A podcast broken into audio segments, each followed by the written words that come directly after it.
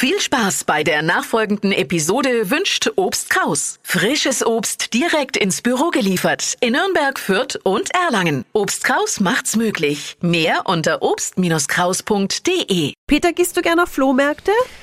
Grundsätzlich ja. Mhm. Sie sind immer nur so früh. Ich mag lieber ausschlafen. Ja, verstehe. Ich habe schon einiges gerade Kindersachen auf Flohmärkten verkauft. Bei uns in der Region gibt es jetzt schon einige Ganzjahresflohmärkte und zwar Trödelhallen.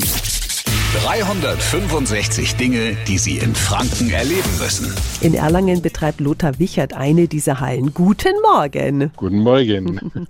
Herr Wichert, warum sollte ich zu Ihnen in die Trödelhalle kommen? Äh, Weil es einfach Spaß macht. Viele Leute kommen und es wird erstmal gelacht. Es ist nicht einfach nur verkaufen, sondern wir wollen ein wenig ein Event auch haben. Heute gehen wir in die Trödelhalle zum Wichert und machen wir wieder ein wenig Spaß.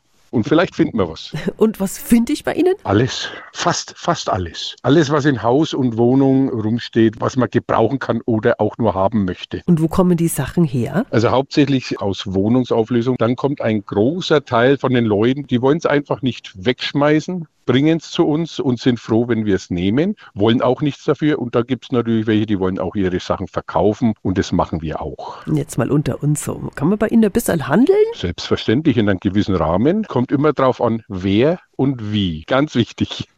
Vielen Dank an Lothar Wichert von der Erlanger Trödelhalle. Eine Liste von Trödelhallen in der Region finden Sie auf radiof.de.